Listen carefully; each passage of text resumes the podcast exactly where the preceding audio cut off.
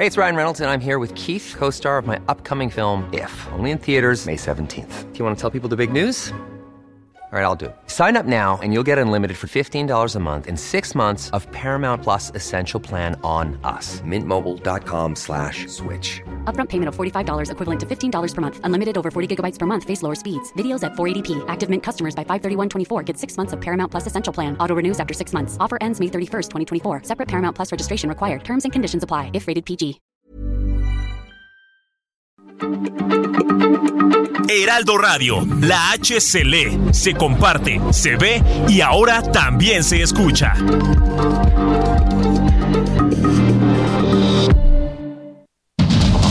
Inicia. Heraldo Noticias de la tarde con Jesús Martín Mendoza. En Heraldo Radio.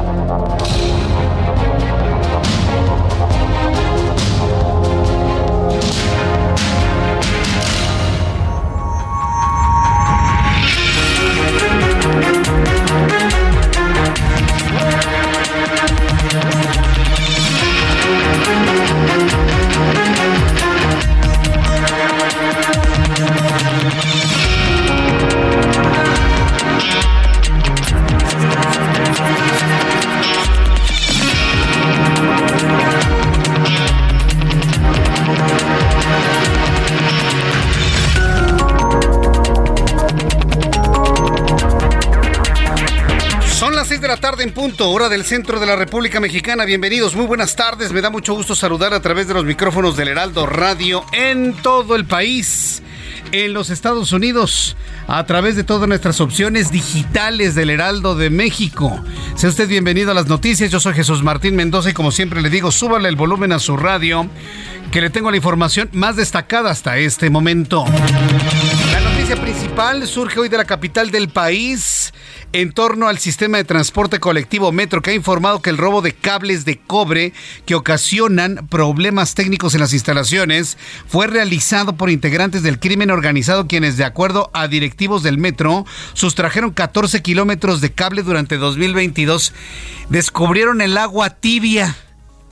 Sabemos perfectamente bien que existe una banda de ladrones de cable de cobre en toda la ciudad. Luego de repente por eso su calle está completamente oscura, porque se roban el cable. Por eso el parque está completamente oscuro, porque se roban, roban el cable. El que venga el metro y nos diga que, ¿qué creen que hay una banda de robacables? Eso ya lo sabemos desde hace muchos años, señores. Desde hace muchos años. Aquí el problema no es que le roben el cable. El problema es que no atrapen a la banda y que no lo sustituyan con la prontitud que esto requiere. Entonces, bueno, pues ahí están las justificaciones que hoy se dan a conocer dentro del sistema de transporte colectivo Metro. Este miércoles el PRI y el PAN ratificaron Va por México. PRI va a elegir en 2023 las candidaturas a las gubernaturas del Estado de México y Coahuila, mientras que el PAN designará las candidaturas a la presidencia y jefatura de gobierno. Sin embargo, el PRD ha sido excluido del comunicado donde ambos partidos confirmaron la coalición. Sin embargo, en entrevista, Marco Cortés, en entrevista que sostuve con él en televisión, asegura que no, que no lo están excluyendo, que simplemente es anunciar los acuerdos que habían tenido estos dos partidos políticos y que el PRD sí está involucrado, sí está involucrado en la alianza, que es una alianza sólida y que sí lo están tomando en cuenta. Eso me dijo Marco Cortés. Alejandro Armenta, presidente de la mesa directiva del Senado anunció que el dictamen del llamado Plan B será enviado a las comisiones de gobernación y estudios legislativos para el análisis de modificaciones que realizó la Cámara de Diputados, por lo que su discusión y votación en el Pleno del Senado se ha aplazado hasta la próxima semana. Nos lo dijo ayer. No se van a dispensar trámites. Este análisis va a realizarse con base en todo lo que ya está establecido en cuanto al procedimiento para el análisis de estos dictámenes. Nos lo dijo ayer aquí, se comprometió en que no iba a haber ninguna dispensa de ningún trámite, así que tiempo al tiempo, ¿eh? Tiempo al tiempo.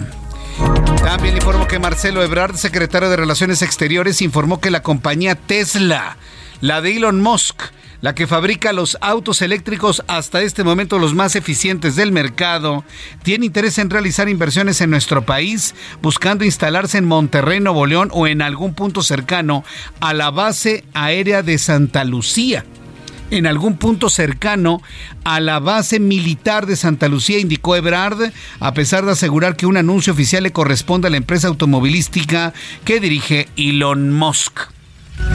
Ya esto de Santa Lucía me sonó a hacerle la barba a López Obrador, ¿eh? se lo digo con franqueza. Ya esto de que quiere estar junto al aeropuerto, de, eso ya me sonó a más bien acá, mire. Sí, mire mi mano, así. La barbita. Sí, pero de que quiere venir Elon Musk acá, ¿por qué cree usted que quiere venir a México a poner su planta de fabricación de, de autos? ¿Usted por qué cree? Porque adora a los mexicanos. No, hombre, porque somos baratos, porque somos una mano de obra barata y buena, ¿eh? Para construir autos en México es una mano de obra barata y buena, muy buena. Es más, le diría de las mejores del mundo y muy barata. Y los Mox lo sabe y por eso se quiere traer Tesla a México. Esta tarde el gobernador de Jalisco, Enrique Alfaro, informó sobre la detención del presunto feminicida de Liliana y Alondra, las dos mujeres asesinadas al interior del Ministerio Público donde acudieron a denunciar violencia de género a su agresor.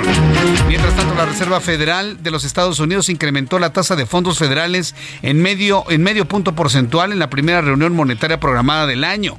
Con una decisión unánime, el Comité Federal del Mercado Abierto llevó la tasa de interés a un rango de 4.50% a 4.75, que es el nivel no visto desde octubre de 2007.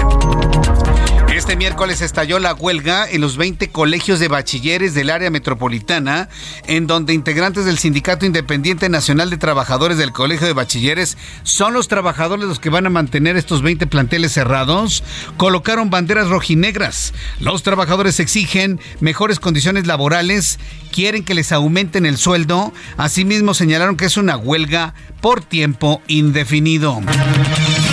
La revista Nature informó sobre el hallazgo del cerebro fosilizado mejor conservado, el cual pertenece a un pez que vivió hace más de 300 millones de años, el cual fue encontrado en una mina de carbón en Inglaterra hace más de un siglo.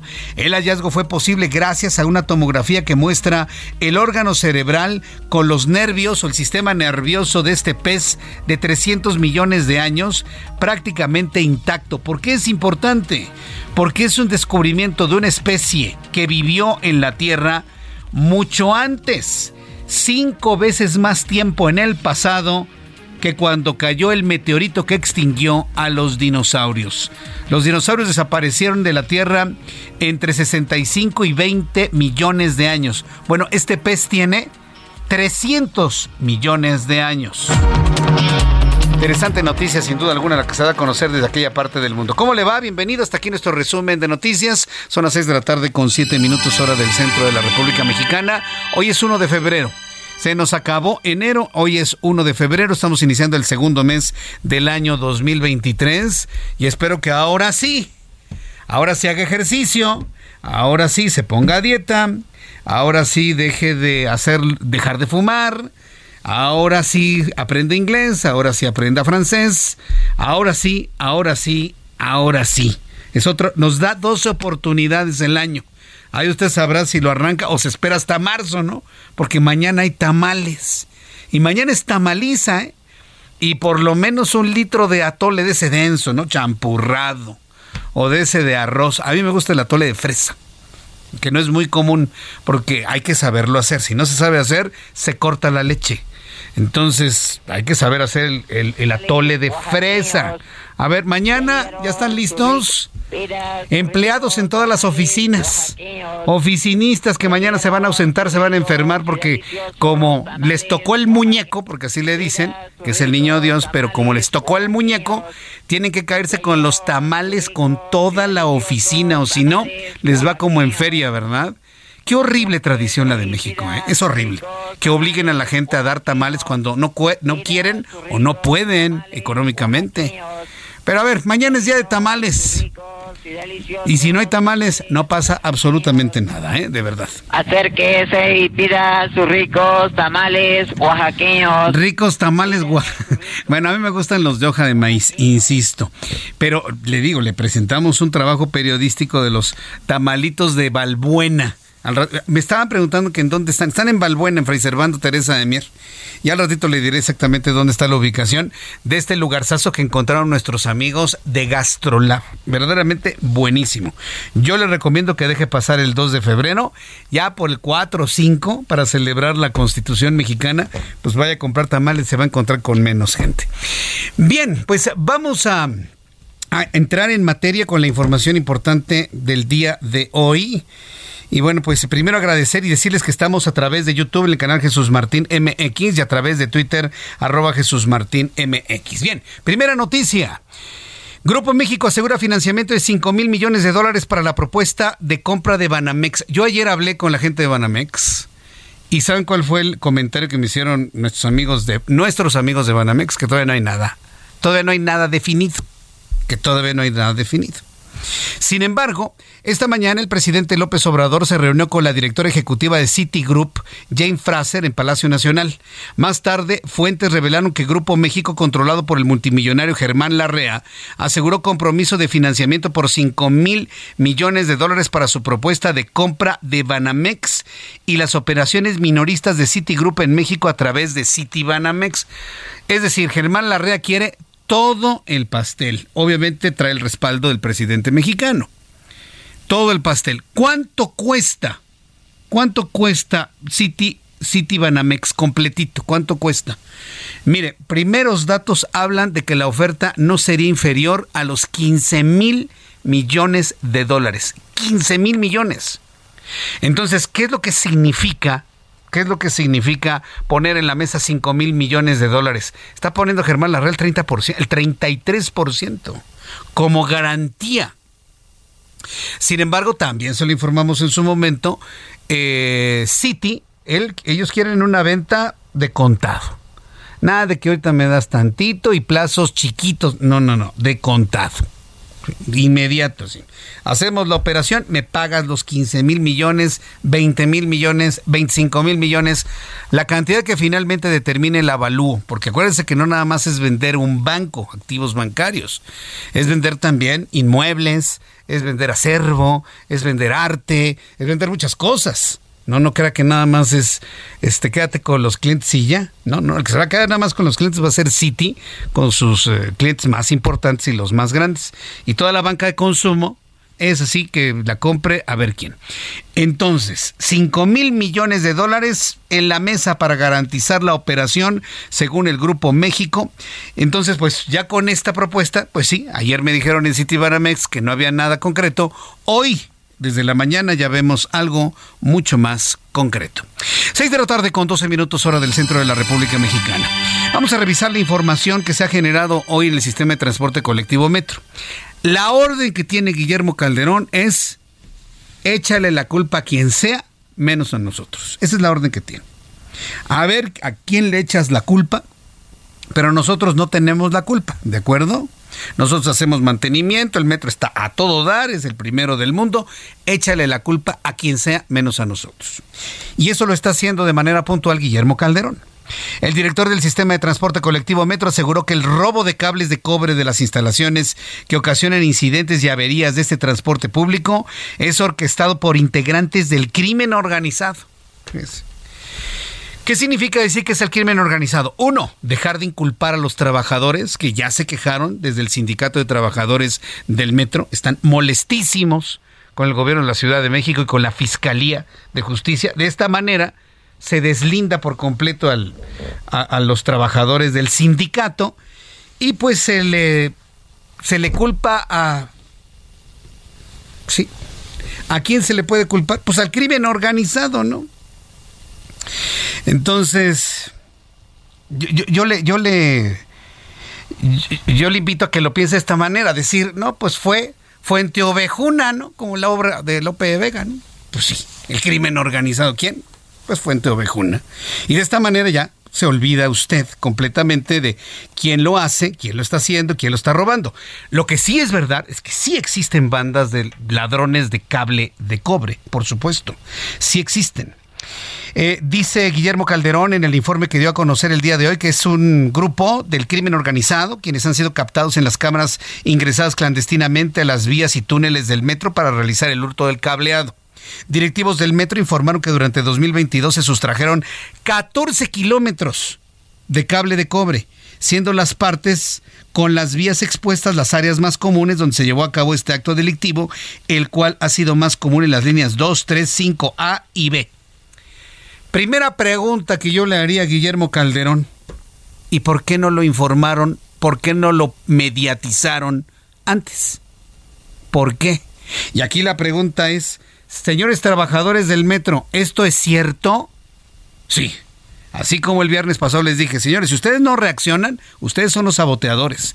Y aquí la pregunta es, si ustedes no reaccionan, nos vamos a quedar con la versión de que un grupo del crimen organizado se roba el cable. ¿eh?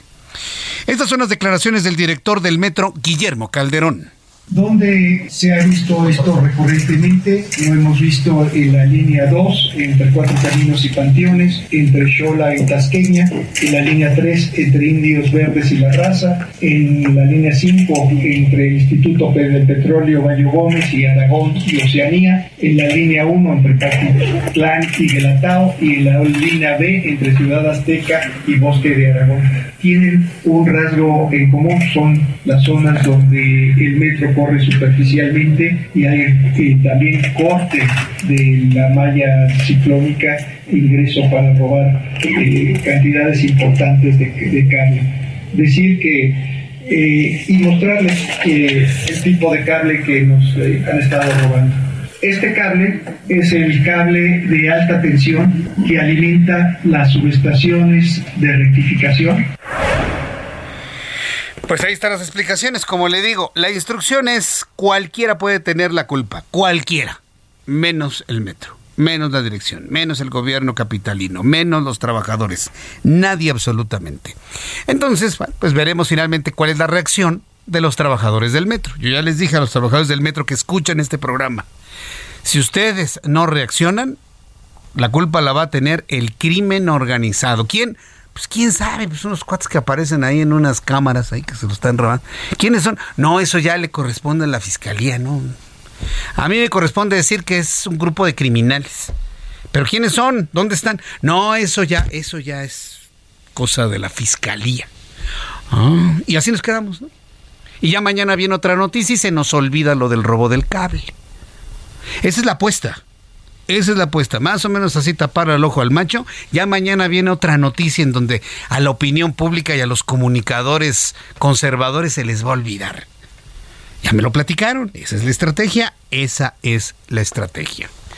Vamos a dejar que se nos olvide. A ver, grítelo más fuerte para que escuchar hasta acá, hasta el edificio del Heraldo, el no rotundo. Vamos a dejar que esto se nos olvide. Perfecto, no lo vamos a olvidar.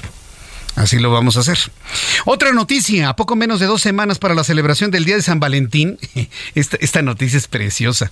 El expresidente mexicano Enrique Peña Nieto anunció la finalización de su relación con la modelo Tania Ruiz tras casi cuatro años de noviazgo. A ver, Tania Ruiz fue la primera que dijo, ya lo mandé a volar, lo quiero un chorro.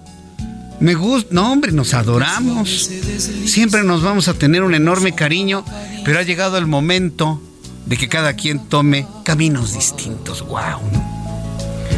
Porque el ¿Qué esa razón tenía, no, José José? Sí, el príncipe de la canción. ¿Cómo dice? El amor acaba. Porque el corazón de darse llega un día que se parte. El amor acaba. El filósofo del pueblo, ¿no? El príncipe de la canción.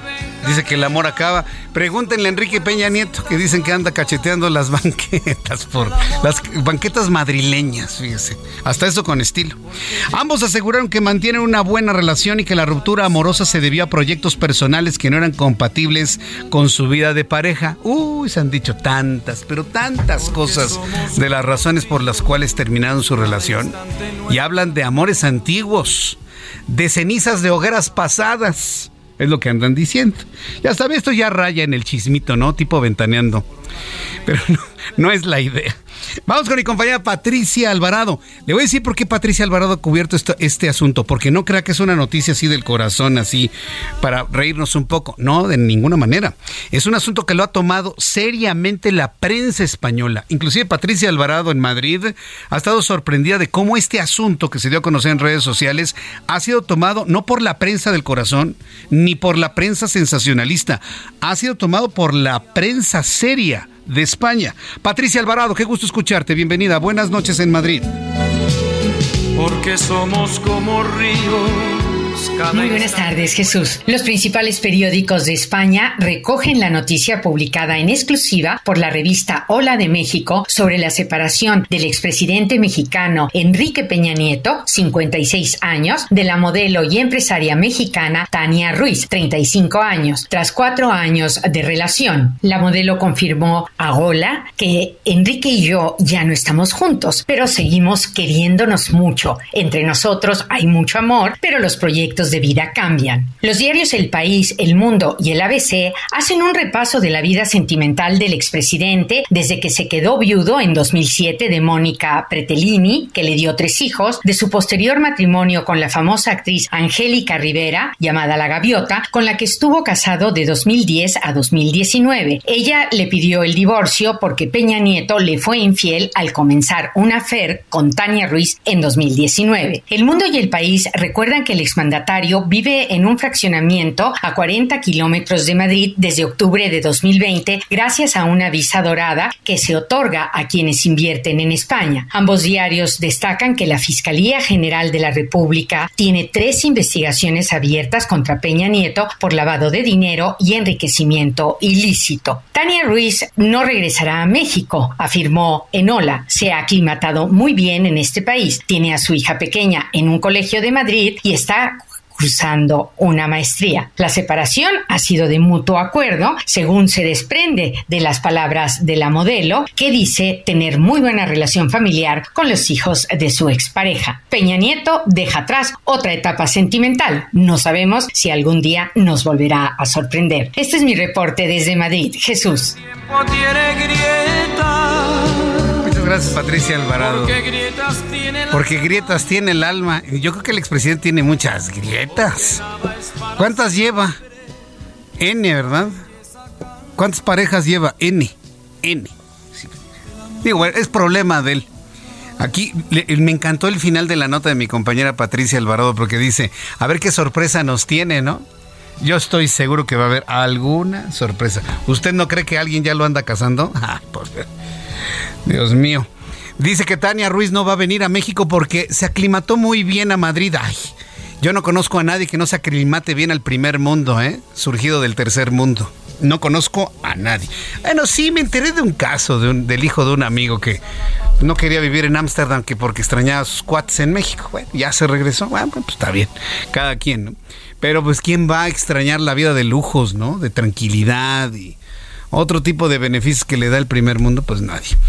La verdad sí es una, es una noticia que ha generado muchos comentarios en España y también ha generado comentarios aquí sin duda alguna y por eso se lo presento aquí en el Heraldo Radio. Son las 6 de la tarde con 22 minutos, las 6 de la tarde con 22 hora del centro de la República Mexicana. Bien, en otras noticias, bueno, ya dejamos en paz al señor Peña Nieto que eso sí no se va a regresar para allá. Noticias desde el INE, el Instituto Nacional Electoral niega medidas contra la jefa de gobierno Claudia Sheinbaum, contra Augusto López Hernández y Marcelo Ebrard por actos anticipados de campaña. La Comisión de Quejas y Denuncias del INE determinó que no existe una sanción en contra de Claudia Sheinbaum y legisladores de Morena por, por los espectaculares con la leyenda es Claudia. Ahorita le comento. Ya fueron retirados en el caso del secretario de Relaciones Exteriores Marcelo Ebrard. La comisión determinó que no impondrá medidas cautelares por su asistencia a un evento porque tiene relación con el inicio del proceso electoral 2024. Y por otra parte, la Comisión de Quejas y Denuncias determinó que no va a proceder ninguna medida cautelar en contra de Adán Augusto López, el secretario de Gobernación, tras aparecer en una propaganda alusiva a su persona porque dichos espectaculares y pintas ya no se encuentran en el lugar y que fueron catalogados como actos consumados de manera irreparable. mire, el INE, eh, hay que reconocérselo, el INE y esta comisión de quejas y denuncias es muy pragmática. no les pone ningún tipo de sanción para que ya no los no lo estén mordiendo, ¿no? En los en los comentarios, ¿no? Ninguno de los tres, ninguno de los cuatro, ninguno de los cinco. Así de simple y así de sencillo. Pero bueno, ya estableció precisamente un aviso. Te vuelven a publicar fuera de tiempo anuncios para decir vote por vote por fulano, por fulana, por sutano, por mengano, mengana, entonces viene la sanción. Muy pragmática, ¿eh? La Comisión de Denuncias y Quejas del Instituto Nacional Electoral. Con esta información vamos a ir a los anuncios y le invito para que siga con nosotros después de los mensajes, precisamente porque vamos a eh, informarle, voy a informarle todo lo sucedido en el arranque del periodo ordinario de sesiones. Los ojos estuvieron plantados, por supuesto, en la Cámara de Diputados, porque pasó algo con el himno nacional, porque venían armados, Santiago Krill tomó la decisión, y en el Senado empezó la revisión del Plan B para el INE. Regreso con estos dos temas después de los mensajes aquí en el Heraldo Radio. Escucha las noticias de la tarde con Jesús Martín Mendoza. Regresamos.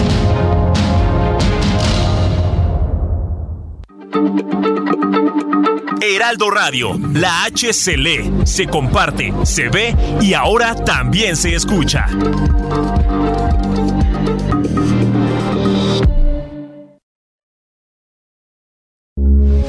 Heraldo Radio, con la H que sí suena y ahora también se escucha.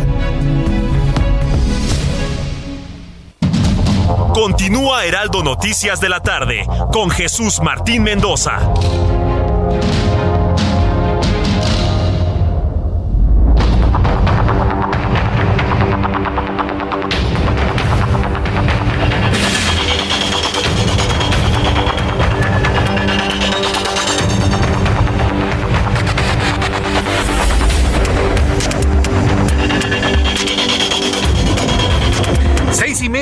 Las 6 de la tarde con 30 minutos, 6 de la tarde con 30. Escucha usted el Heraldo Radio. Yo soy Jesús Martín Mendoza. Le saludo eh, a, nuestros amigos que nos escuchan en Estados Unidos. Estamos transmitiendo en Chicago, en San Antonio, en Bronzeville. Estamos en Houston eh, y, y, en diversas ciudades de esta parte este de los Estados Unidos. Gracias por estar con nosotros a través de la poderosa señal de Now Media gracias a nuestros amigos de Now Media que junto con el Heraldo de México llevan estas señales de radio y de televisión a diversas ciudades de los Estados Unidos. Y tenemos una gran audiencia, ¿eh? la verdad yo estoy muy, muy, muy contento que este programa de noticias ya empieza a ser referente, por ejemplo, en la ciudad de Chicago muchos amigos mexicanos, hispanoparlantes y también angloparlantes escuchan nuestro programa de noticias en la radio en Chicago, en FM. Así que muchas gracias por estar eh, con nosotros a esta hora, como siempre. Bien, vamos a seguir la revisión de la información, porque en el ámbito político a nivel nacional todos estamos muy pendientes de lo que va a suceder con las reformas a las leyes secundarias al INE. ¿sí? Las leyes secundarias, las únicas que se pudieron modificar, ahora que no pudo haber una reforma constitucional debido a que en el Senado no se le permitió. Pero ¿qué es lo que hizo López Obrador y sus más allegados en que redactaron este documento, que todavía es un gran misterio quién redactó este bodrio de reforma a los a las leyes secundarias. Todavía es un gran misterio quién fue el que arrastró el lápiz. No fue López Obrador, ni, ni nadie cercano a él, ni ninguno de los legisladores de Morena. Fue alguien. Alguien. Y yo no dudaría que sea el mismo fenómeno que está pasando con los libros de texto. ¿eh? Alguien de fuera, inclusive. Alguien de fuera. No lo dudaría. Yo creo que es alguien de adentro. Pero con una capacidad de visualizar en dónde pegarle al INE por órdenes presidenciales. Que vaya que sí lo, los, sí lo logran, pero no lo van a lograr porque muchas de esas cosas violentan la Constitución. Y yo creo que todavía tenemos Constitución, todavía tenemos Suprema Corte de Justicia de la Nación para defender nuestra Carta Magna, porque por encima de la Constitución nada ni nadie, señores. Y si no hacemos prevalecer esta idea en las nuevas generaciones, estamos perdidos. Por arriba de la Constitución, nada. Ni al pueblo Jesús Martín, como dice el presidente, no. La Constitución está hecha para respetarse nuestra Carta Magna, nuestra carta rectora en el país. Poner a quien sea por arriba se llama anarquía. Y además, uno de los es, un acto de desacato que no tiene nombre. ¿eh? no acatar la Constitución. Entonces no puede ser de esa manera. Entonces tienen un trompo en la uña muy importante en el Senado de la República para que se acate la Constitución en lo que establece en cuanto a las leyes electorales. El día de hoy dio inicio el periodo ordinario de sesiones en la Cámara de Senadores en donde Morena firmó un acuerdo para apoyar al precandidato que resulte ganador para contender en las elecciones presidenciales de 2024, mientras que los legisladores del PRI inician este periodo con discusiones internas derivadas del conflicto que hay entre Alito y Miguel Ángel Osorio Chong. Vamos con Misael Zavala, él estuvo muy atento en el arranque de los trabajos del periodo ordinario de sesiones. Adelante Misael, gusto en saludarte, ¿cómo estás? Jesús Martín, gusto en saludarte igual. Buena tarde, buena tarde, auditorio. Efectivamente, pues hoy entre disputas y también acuerdos de unidad arrancó el periodo ordinario de sesiones en la Cámara de Senadores. Legisladores del Partido Revolucionario Institucional llegan con una disputa interna de algunos senadores, entre ellos el coordinador Miguel Ángel Osorio Chong, con los afines al líder nacional priista Alejandro Moreno Cárdenas.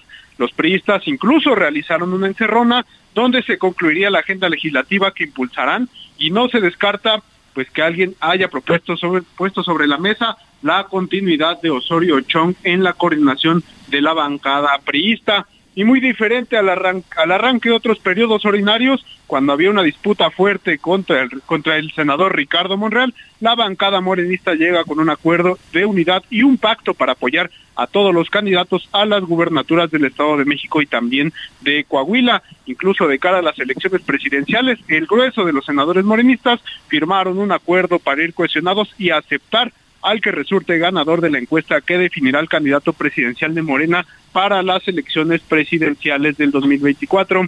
Jesús Martín, también te comento pues que hoy eh, pues ya se dio lectura a estas leyes eh, que modifica sobre la reforma electoral, el llamado Plan B del presidente Andrés Manuel López Obrador. Sin embargo, pues el Senado envió hasta la próxima semana las dos leyes que restan de este Plan B en materia electoral y es que al inicio de este periodo ordenado de sesiones, el presidente de la mesa directiva del Senado, Alejandro Armenta, dio turno a esta eh, reforma, a esta minuta que llega de San Lázaro a las comisiones de gobernación y estudios legislativos segunda para que analicen las modificaciones enviadas por la Cámara de Diputados.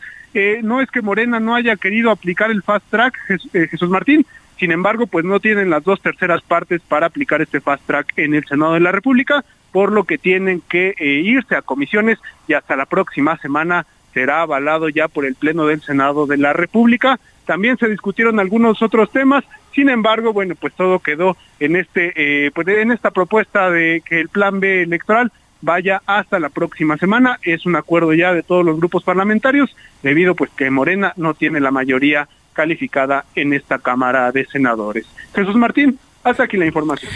Bien, entonces no es que Morena haya dado marcha atrás a hacerlo rápido, sino que no contaba con las dos terceras partes para la dispensa de trámites. Eso nos lo explicó eh, eh, Alejandro Armenta ayer aquí en el Heraldo Radio, ¿eh?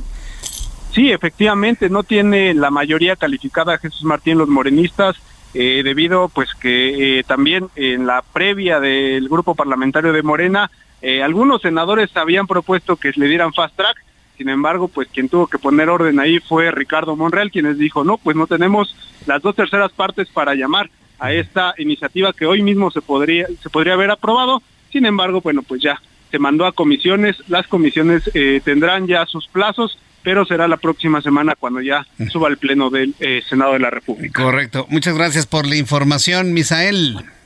Gracias, Jesús Martín. Buenas tardes. Hasta luego, muy buenas tardes. Esto, esto en la Cámara de Senadores. En la Cámara de Diputados, el periodo ordinario arrancó entre un zipizape tremendo, ¿no? Porque para hacer los honores a la bandera, en el arranque del periodo en, la, en San Lázaro, la banda de guerra del ejército mexicano llegó armada.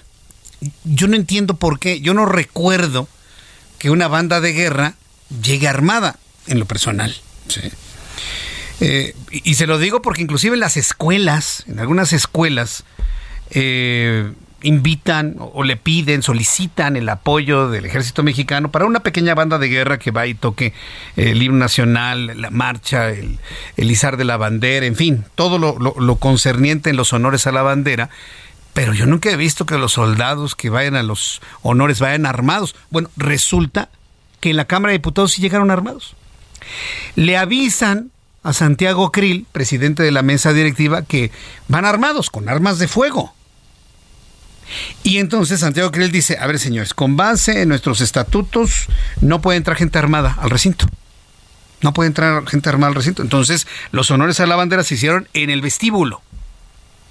Los morenistas se pusieron. Bueno, hasta la señora Citlali Hernández, que nada tenía que hacer ahí, la secretaria de Morena, que tanto tuiteó, que no sé qué, que no lo quieren. Y Santiago Krill tuvo que aclararle, señora, revise usted cómo están las, eh, las reglas de nuestro recinto legislativo. No se permite gente armada. Los señores estaban armados. Lo lógico es hacer los honores a las afueras. Ya no contestó nada.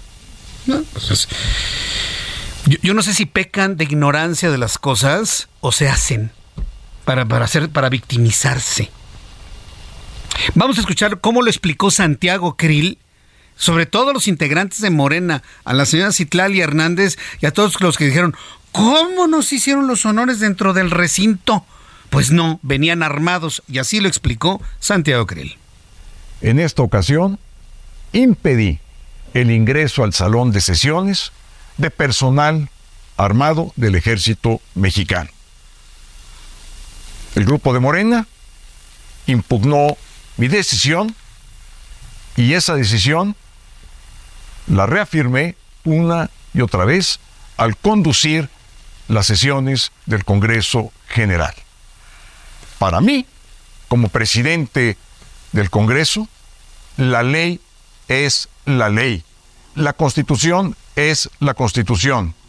Prometí cumplir y hacer cumplir la constitución política de los Estados Unidos mexicanos cuando asumí el cargo de presidente de la Cámara y por lo tanto de presidente del Congreso, cuando éste funciona como Congreso General. Ahí está, y de manera clara y contundente. Así está establecido, no entra gente armada al recinto, y así se hizo, y así se cumplió. Ahora la pregunta es, yo sé que usted me está haciendo la pregunta, ¿quién dio la orden de mandar una banda de guerra armada? Porque los soldados atienden órdenes, ¿eh? Aquí, no crea usted que nada se les ocurrió. Vámonos con nuestra arma de cargo. Alguien dio la orden. Y yo creo que Santiago Krill y los legisladores de la oposición tienen que llamar a comparecer a Luis Crescencio Sandoval. Sí. Parece que parece algo nimio, pero no, no lo es. Porque el que llegara los integrantes del ejército y de la banda de guerra armados es un mensaje ¿Es un mensaje? Es un mensaje. Alguien dio la orden de ir con arma de cargo. ¿Quién dio la orden y por qué? Se debe una explicación. Se debe una explicación. Porque esto yo no recuerdo que hubiese, hubiera ocurrido antes. Nunca ha ocurrido en el pasado. Bueno, son las 6 de la tarde con 41 minutos hora del centro de la República Mexicana. Otro asunto. Esta tarde el gobernador de Jalisco, Enrique Alfaro, saludos amigos en Guadalajara, en el 100.3 de FM. Les recuerdo que nuestro programa termina a las 8 y lo pueden escuchar completo a través de Digitales del Heraldo de México www.heraldodemexico.com.mx y a través de la aplicación del Heraldo de México. Bueno, amigos que nos escuchan en Guadalajara, Jalisco, el gobernador de Jalisco, Enrique Alfaro, informó a través de Twitter que ya fue detenido el presunto asesino de dos mujeres, madre e hija, quienes acudieron a denunciar por violencia de género en un ministerio público a su agresor. Además, agregó que la detención se logró gracias al trabajo en conjunto de las fiscalías de Jalisco y Nayarit. Karina Cancino, nuestra corresponsal en Nayarit, nos tiene más datos. Adelante, Karina, gusto en saludarte. ¿Qué tal? Buenas tardes, Jesús Martín. Buenas tardes a todo el auditorio.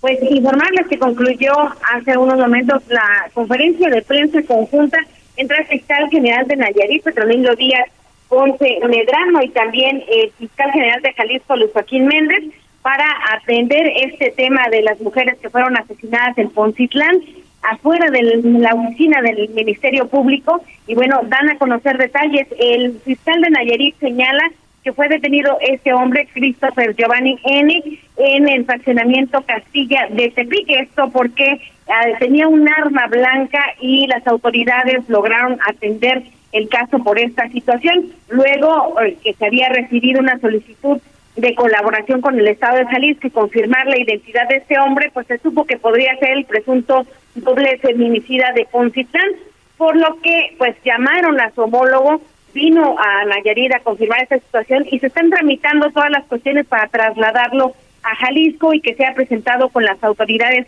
de aquella entidad para llevar a cabo todos estos trámites y se pueda seguir con la investigación respecto al doble feminicidio ocurrido en esta comunidad, los de Liliana y Alondra. Y por su parte, pues también el fiscal Nayarita dijo que seguirán investigando si este hombre, Christopher Giovanni, pretendía viajar a un poblado del norte de Nayarit, como se ha señalado, eh, pues eh, en los indicios que ellos tienen en estas investigaciones, y que conforme vayan teniendo más datos van a advertirlos en los medios de comunicación. Mientras tanto, bueno, pues el fiscal de Jalisco, Joaquín Méndez, insistió en que eh, pues ocurrieron todos estos hechos allí en esta agencia en Poncitlán, en el centro de Poncitlán, porque no había ningún policía en ese momento, ya que estaban realizando labores de campo y que el personal administrativo es el que se encontraba en el lugar, por, por lo que ese hombre logró amagar a estas dos mujeres y asesinarlas a quemarropa en el lugar. Y bueno, pues continuarán, dice también las investigaciones para saber si hubo omisión por parte de otras autoridades, ya que existe la versión de que ellas habían denunciado en vez en ocasiones anteriores pues esas eh, violencias y agresiones de su familiar.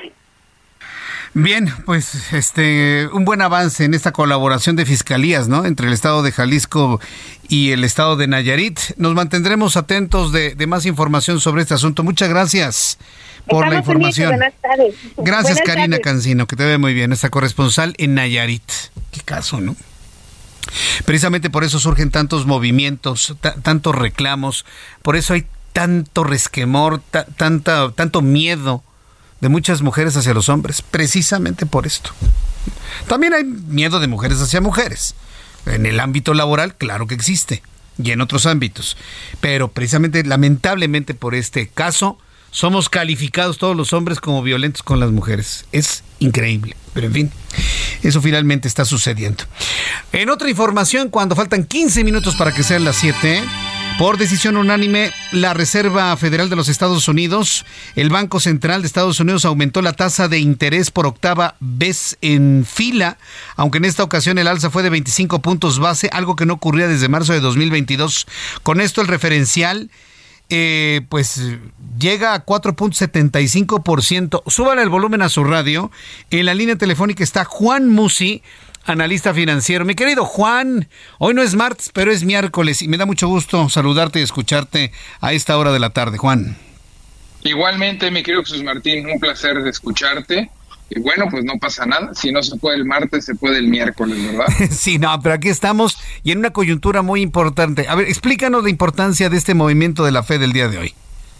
Pues mira, lo primero importante es que pues ocurrió lo que pensábamos que iba a ocurrir, o sea, subió 0.25, no hubo sorpresas, a los mercados y a las inversiones no les gustan las sorpresas porque son generadores de incertidumbre. Entonces, la primera buena noticia es que ocurrió todo en línea con lo que se esperaba. La segunda buena noticia es que al ser un aumento de menor proporción, recuerda que veníamos de aumentos primero de 0.75, luego de 0.50 y disminuye a 0.25, pues quiere decir que con la información que la Fed tiene y después de conocer la inflación de diciembre en Estados Unidos, que fue menor a lo esperada, seguramente o muy probablemente la inflación de enero, que conoceremos hasta por ahí del 12-13 de febrero, eh, también vendría un poco, un poco más baja. Eh, la verdad es que son buenas noticias, Jesús Martín, porque querría decir que la inflación finalmente podríamos decir que hizo, hizo techo, llegó a un pico. En Estados Unidos llegó a ser un techo de 9% y pues la verdad es que las cosas pintaban muy, muy mal. Eh, no podemos cantar victoria, desde luego que no con esto quiero decirte que ya de aquí el 2023 va a ser cuesta abajo o, que vamos a ir, como se dice coloquialmente, de bajadita, pero sí creo que por lo pronto la inflación está dando tregua, está mostrando señales de que está disminuyendo, pero ojo, todavía vamos a estar muy por arriba de los objetivos originales de los bancos centrales. Por ejemplo, Estados Unidos, a su objetivo de 2%, pues este año, si bien le va, rondará entre el 4 y el 5. Lo mismo para México. México el objetivo es 2 más menos 1. Si bien nos va, pues estaremos en torno al 5%. Eh, me da gusto que, que la Fed haya, haya dado a conocer esta decisión y que el discurso de Powell no haya sido muy negativo porque tenía yo la preocupación de que le pudiera haber pasado lo que pasó aquí en México. Acuérdate que la semana pasada comenté en tu espacio que la inflación de enero en México, de la primer quincena, sorprendió al alza y del 7.8 que estábamos nos fuimos al 7.94. Pues gracias a Dios no fue así. Entonces, eh, los mercados se animaron, los mercados de alguna forma pues celebraron esta noticia, cerramos bien el mes de enero, en términos de mercados fue un buen mes, enero, estamos abriendo de buena forma también febrero. Sí. Y, y, pues te voy a decir que ha ayudado mucho también, Jesús Martín, los reportes corporativos de las empresas que, cotizan en la bolsa. Esta semana es importantísima.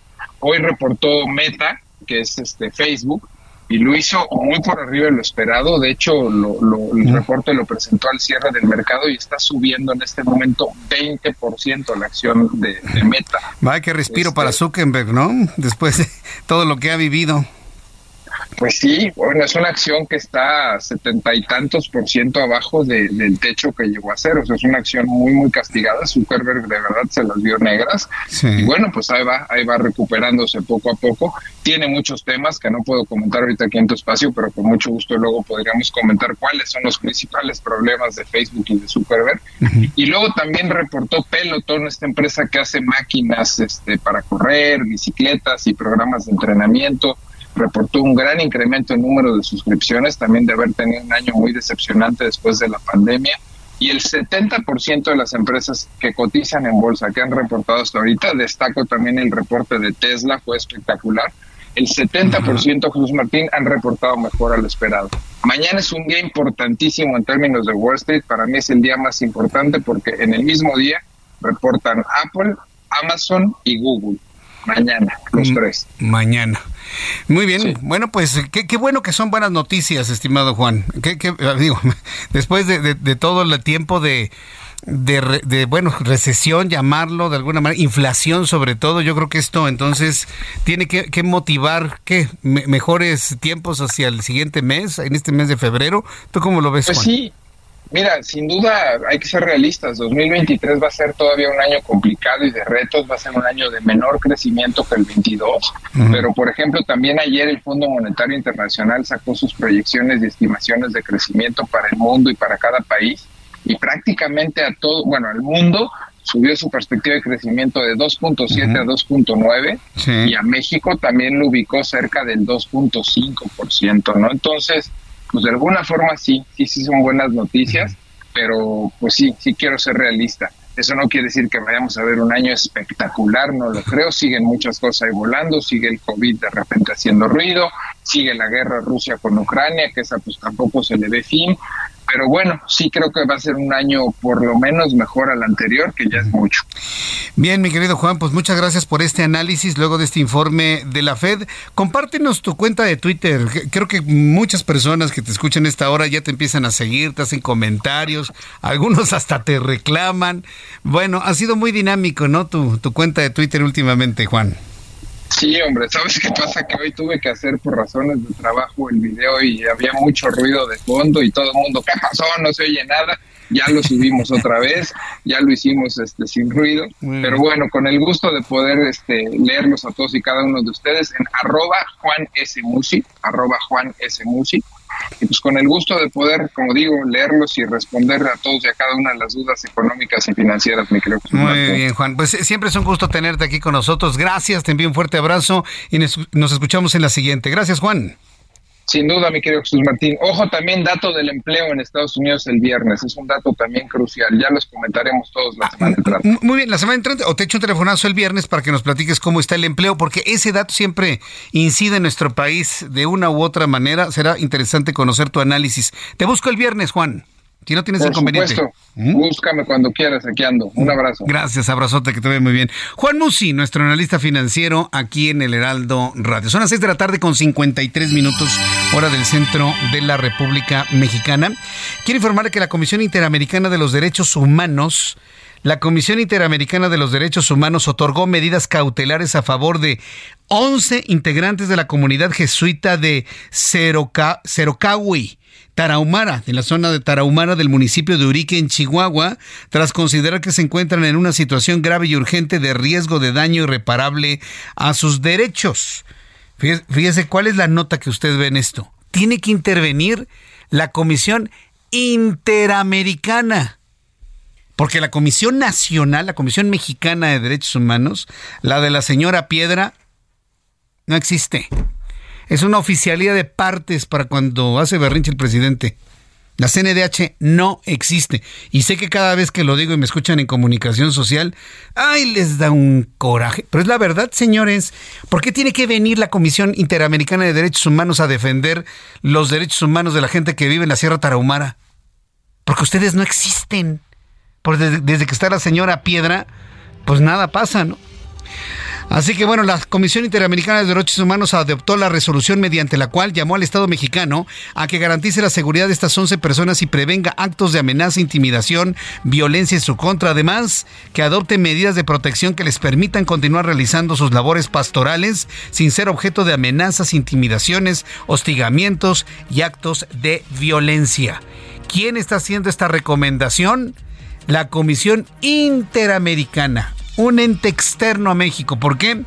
Porque aquí en México tristemente da la impresión que la Comisión Nacional de los Derechos Humanos para este tipo de asuntos ha desaparecido. Yo le invito para que me escriba a través de mi cuenta de Twitter, arroba Jesús Martín MX, arroba Jesús Martín MX, a través de YouTube en el canal Jesús Martín MX. Para las personas que así lo desean, vámonos a digitales en la página del Heraldo de México y en la aplicación. Regresamos. Escucha las noticias de la tarde con Jesús Martín Mendoza. Regresamos.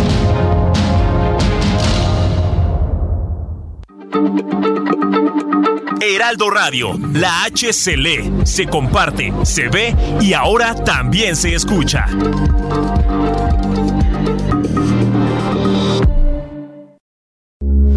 Heraldo Radio, con la H que sí suena y ahora también se escucha. Continúa Heraldo Noticias de la tarde con Jesús Martín Mendoza.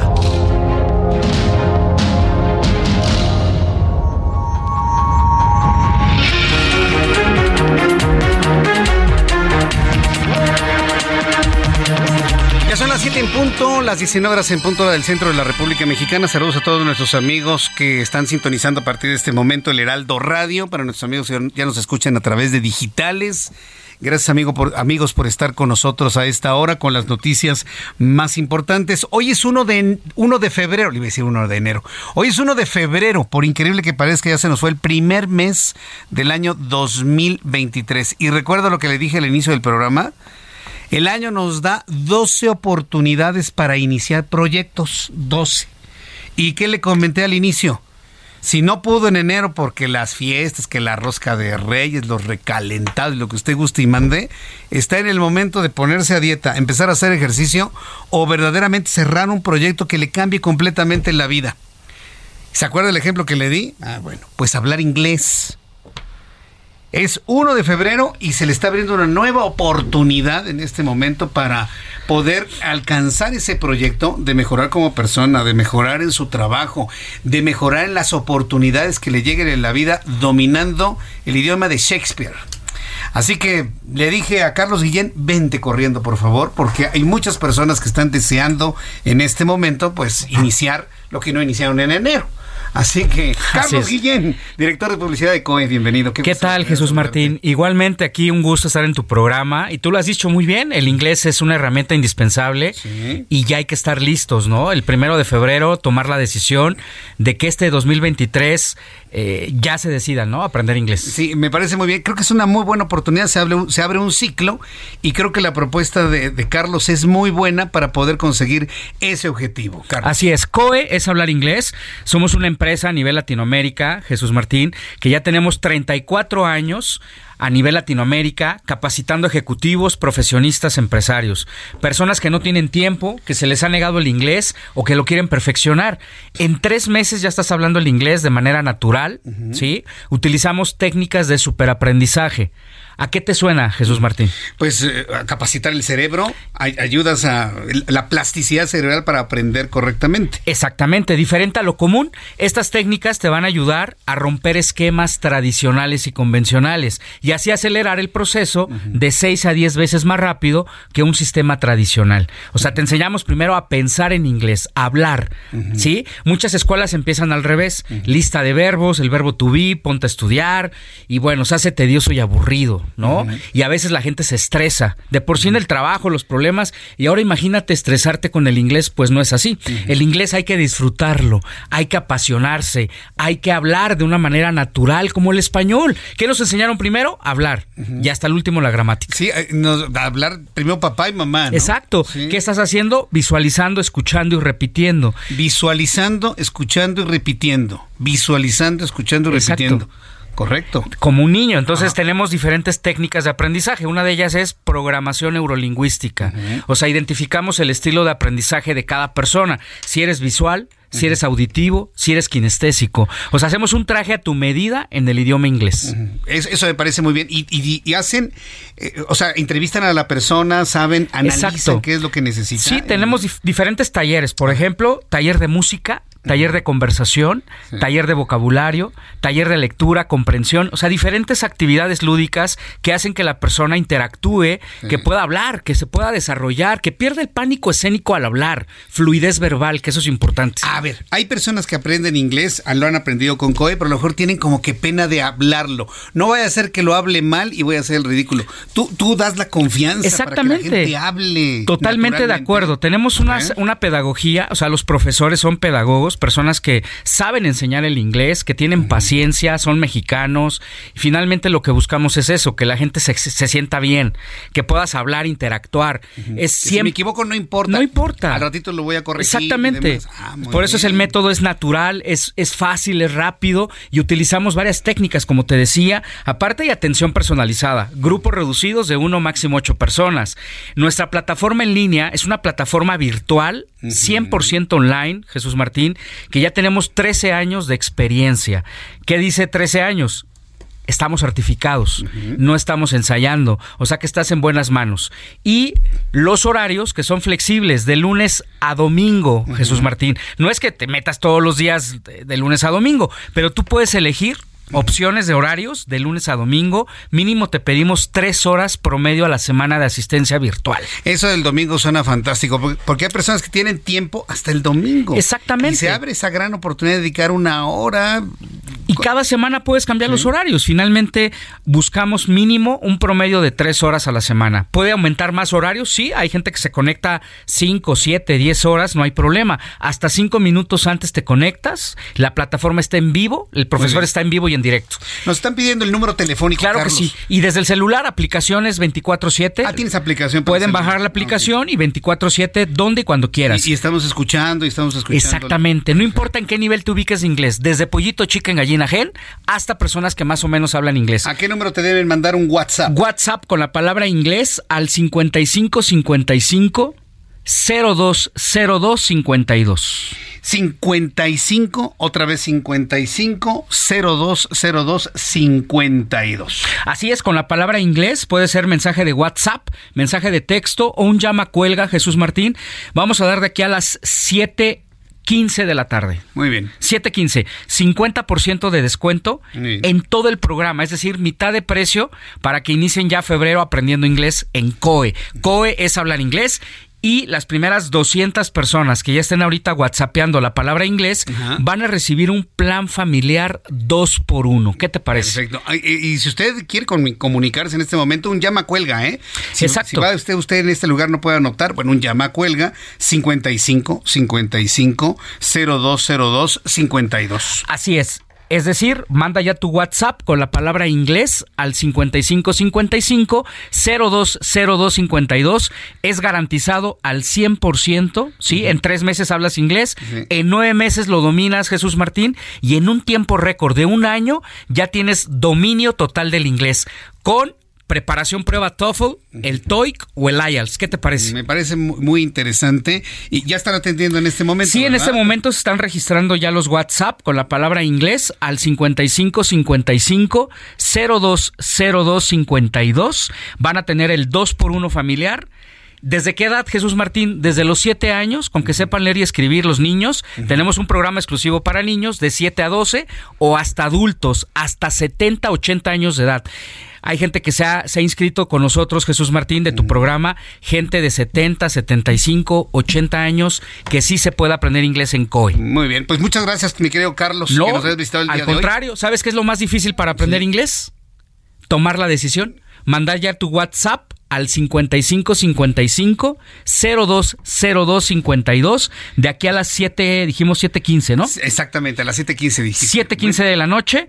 Toda la gente está registrándose. Mira, fíjate cómo está. Sí, con el llama cuelga. Con Sí, el mira, llama de cuelga. otras partes de la República Mexicana y estoy viendo, ¿eh? Exacto, llama cuelga, mensaje de texto o WhatsApp con la palabra inglés al 5555 020252. Carlos Guillén, muchas gracias por hacer posible que en este mes de febrero mucha gente sí cumpla ahora sí su sueño, su, Su, proyecto, propósito de, el de propósito. aprender inglés, es decir, el idioma de los negocios, Jesús Martín. Magnífico, muchas gracias, Carlos. A ti, manda ya tu WhatsApp al 5555 020252. Gracias, Carlos Guillén de COE. Son las 7 con 9.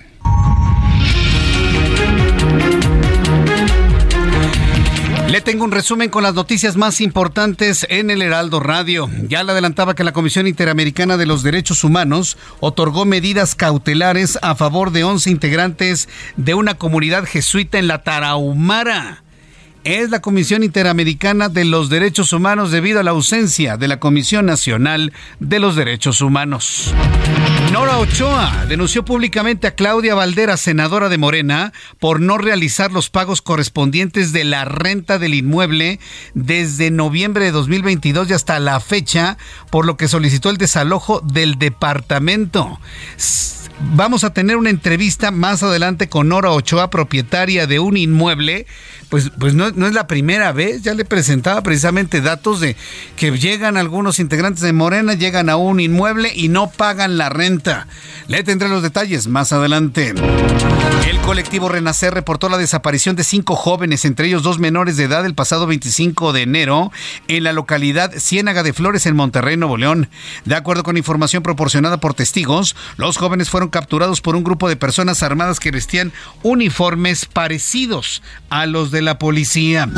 Frente a la iniciativa del presidente mexicano para permitir el cabotaje en el espacio aéreo mexicano, esta tarde el diputado Santiago Krill Miranda, presidente de la mesa directiva de la Cámara de Diputados, expresó su respaldo hacia las asociaciones de pilotos aviadores que se oponen a que el presidente le abra el espacio aéreo a quien quiera venir a la propuesta del cabotaje y dijo que el cielo mexicano no se vende, el cielo mexicano se defiende. Fueron palabras de Santiago Krill Miranda, dice, el cielo mexicano no se vende, el cielo mexicano se defiende. Alrededor del mediodía de este miércoles fue asesinado en Uruapan, Michoacán, el director de investigaciones de la Fiscalía Estatal Javier Hernández. El ataque a balazos ocurrió a unos pasos de sus oficinas y del cerezo de la ciudad.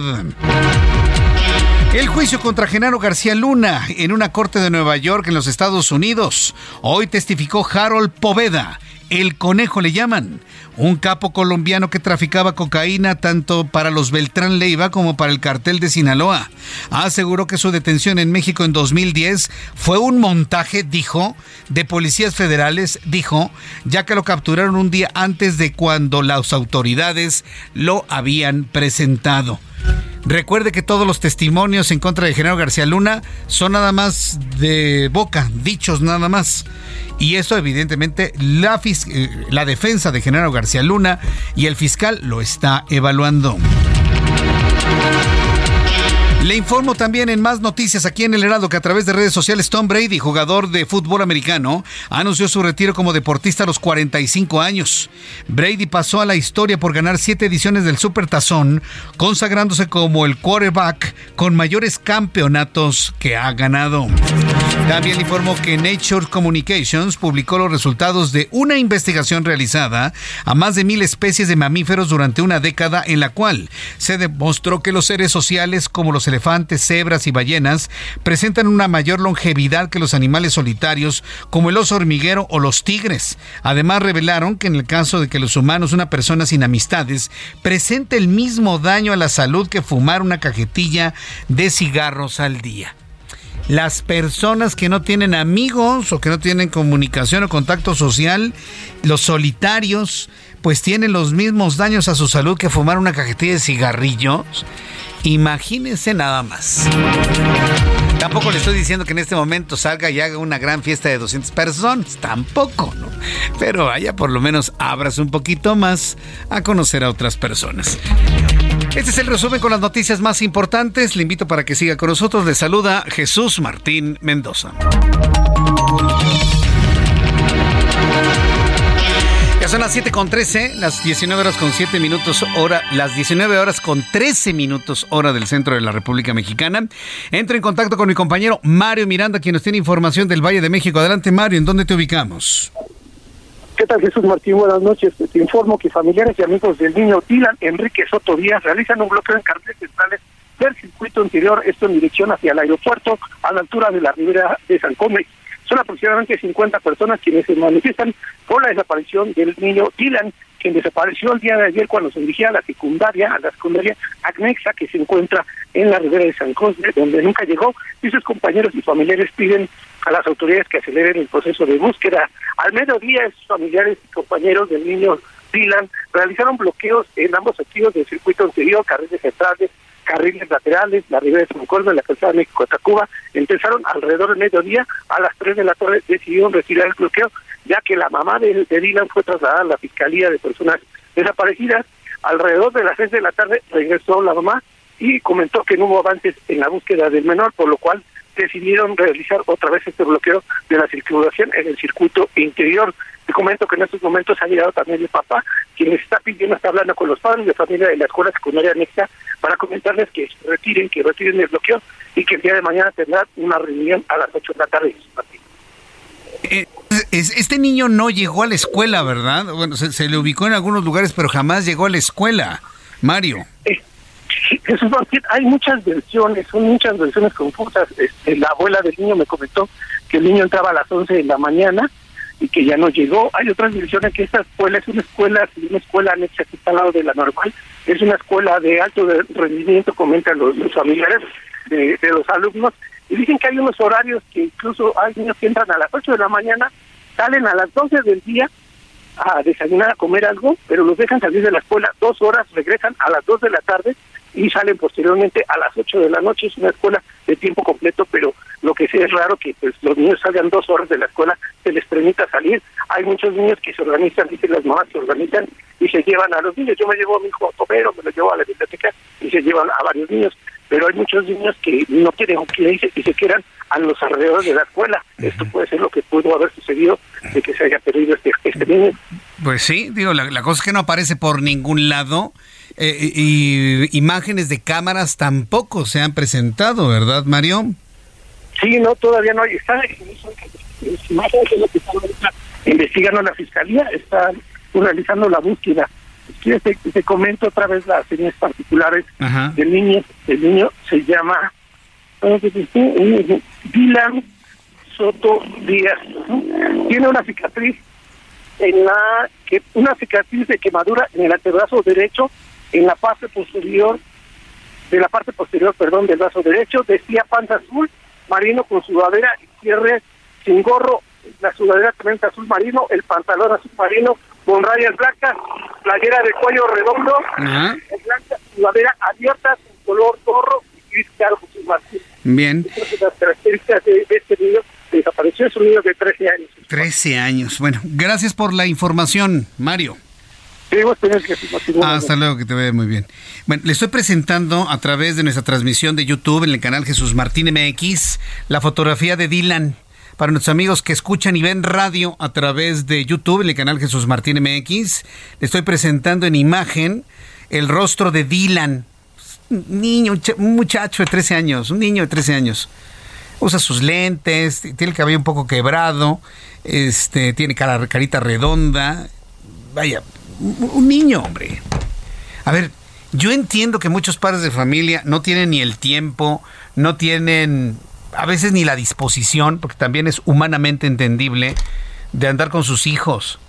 Pero quieren que les diga algo que puede sonar muy doloroso. Papás, mamás, de toda, de todo nivel socioeconómico, no dejen ir ni a la tienda a sus hijos, así tengan 20 años. Y menos a sus hijas.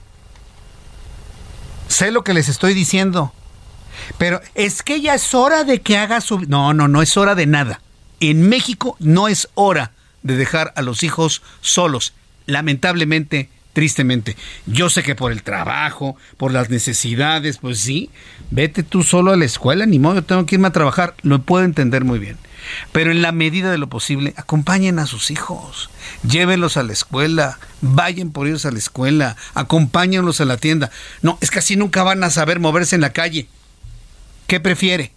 ¿Que no regresen nunca? Ah, bueno. Cuidémoslos. Yo entiendo que la mayoría de las personas trabajan y no pueden, lo sé. Pero los que puedan, cuiden a sus hijos, vayan, acompáñenlos, no los dejen solos en la calle porque hay una bola de pelafustanes que están subiendo a niños y a niñas. El asunto de la niña que desapareció en Indios Verdes todavía sigue siendo un gran misterio y un asunto lleno de mentiras. Entonces vamos a ver ahora dónde está Dylan, 13 años de edad. La otra chica tenía 16 años. No dejen solos a sus niños en la medida de lo posible. En la medida de lo posible. Bien, en otro asunto, senadora del Movimiento de Regeneración Nacional es acusada por no pagar renta de un inmueble pero la legisladora lo niega. Nora Ochoa denunció públicamente a Claudia Valdera, senadora de Morena, por no realizar los pagos correspondientes de la renta de un inmueble desde noviembre de 2022 y hasta la fecha por lo que le solicitó el desalojo del departamento. Como respuesta, la legisladora morenista dijo que la buscan desalojar para poder realizar la venta del inmueble, el cual ella calificó como inseguro. Además declaró que demandará a la señora Nora Ochoa por difamación. Hágame usted el favor. Ahora resulta que el que se mete en un departamento no quiere pagar la renta y además quiere demandar al dueño. A lo mejor alguien diría, no, pues sí, Jesús Martín, pero los dueños tienen todo el derecho de cobrar su renta. Nora Ochoa, propietaria del inmueble, qué gusto saludarla. ¿Cómo está Nora? Nora Ochoa. La tengo en la línea telefónica, a Nora Ochoa. Sí, buenas noches. Ah, hola, ¿cómo le va, señora? Gracias por el espacio. Gracias Muy bien, muchas gracias. Entonces, Claudia Valderas, nada más por ostentarse como senadora de Morena, no le quiere pagar la renta y la quiere hasta demandar. Mm. Así es, muy, muy, muy lamentable el caso. Eh, de hecho, mira, es una casa, eh, está en la delegación Benito Juárez. Eh, y ella debe desde el mes de octubre del año pasado, o sea, debe octubre, noviembre, diciembre, enero y bueno, en teoría tendría que haber pagado hoy por, porque se va a la renta, el contrato va a un mes adelantado, pero bueno. Em, eh, desde el año pasado ella se empezó a atrasar en los pagos, eh, en abril empezó a atrasarse, mayo, junio, julio, agosto habíamos contratado eh, como parte del, acuerdo de arrendamiento una póliza de, que se utiliza en estos en estas transacciones en donde eh, la póliza, el, despacho administrador de la póliza se encarga de cobrarle al inquilino y a mí me pagaba el día primero. Sí, una fianza, una fianza. una fianza, una fianza sí, a la ausencia de obligado solidario. ¿no? Así es. Entonces a mí me habían pagado sin problema hasta que en agosto me llaman para decirme que necesito demandar a la, a la inquilina porque no ha pagado la renta y se ha estado atrasando desde el mes de abril. Y pues cuando le llaman para cobrarle tiene una actitud muy prepotente o más bien pues no los contesta. Entonces yo les digo que me dejen intervenir para, para hablar con ella. La busco, no me contesta, entonces le digo que pues tiene que desalojar el inmueble en, pues ya para, para finales que no le voy a renovar el contrato, ¿no? En agosto le informé y pues no me contesta, pasa agosto, pasa septiembre, octubre, noviembre y em, medio que le llegaban los mensajes de WhatsApp por las dos palomitas, pero jamás me contestó ninguno hasta que de repente ya me bloqueó. Entonces pasó diciembre, enero y yo le estuve buscando y le estuve mandando correos electrónicos, le estuve mandando mensajes por Messenger de Facebook, por Messenger de, Twitter. La traté de localizar por todos los medios a través de su secretario particular y bueno, pues jamás ella dio la cara, jamás la, contestó. Entonces en enero, eh, pues yo ya con la desesperación de todo ese tiempo sin pagar, porque a mí nada más me podían cubrir seis meses de, de no pago, entonces, pues para septiembre ellos ya me ya era lo último que podían cubrir la póliza. Y eh, pues ya los demás meses pues ya pues, era que me pagara ella porque ya la póliza no cubría. Y además el contrato ya estaba vencido, o sea, se expiró. Y además había una cláusula que después de tres meses de no pagar el, el contrato podía ser rescindido. Y además se imponía una pena convencional y además se cobraban intereses Em, por cada día de demora, ¿no? Y pues aquí ya había cuántos. Eh, eh, por ahí estoy leyendo algunas características de la casa. Está bonita la casa. A, lo mejor está bonita, tiene algunos detallitos de lujo. Ahí lo vamos a dejar. ¿Qué argumenta esta senadora de Morena para no pagar la renta? ¿Que es amiga de López Obrador o qué? ¿Qué, argumenta? al principio lo que me llegó a decir la gente de la policía es que ella argumentaba que le habían este le habían cancelado las cuentas le habían congelado las cuentas. Eh, lo cual me sorprende mucho eh, eh, que le habían congelado las cuentas que no tenía dinero que sí se iba a poner al, corriente. Y después en septiembre ella empezó a argumentar que ella ya había pagado de más eh, que ya había terminado, que ya había pagado de más, eh, lo cual no es verdad. Eh, se le hizo llegar el estado de cuenta, de hecho también en mis redes sociales está el estado de cuenta. Y pues ella, pues adeuda, como te digo, desde el mes de octubre a la fecha. En enero, yo ya en la desesperación, ya ella publica un Twitter donde dice Feliz Navidad, y en Facebook y yo le contesto Feliz Navidad hubiera sido si me hubieras pagado la renta y me entregaras mi casa. Sí. Y al día siguiente le pongo, ella comenta un, un tuit de Ricardo Monreal y yo le contesto a ella y a Ricardo Monreal diciendo que pues eh, el buen ejemplo empieza por la casa y que pues mm. Eh, me debería de pagar Claudia Claudia Valderas. Entonces inmediatamente se ponen en contacto conmigo. A ver, eh, quiero dejar la historia en este punto porque tengo que ir a los anuncios, a los mensajes comerciales. Después de unos minutos regreso con la conversación con Nora Ochoa, propietaria de este inmueble en la alcaldía Benito Juárez que no la quiere dejar, una senadora de Morena. Escucha las noticias de la tarde con Jesús Martín Mendoza. Regresamos.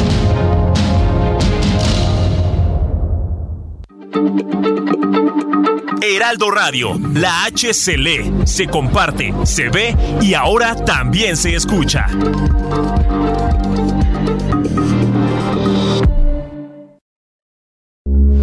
Heraldo Radio, con la H que sí suena y ahora también se escucha. Continúa Heraldo Noticias de la tarde con Jesús Martín Mendoza.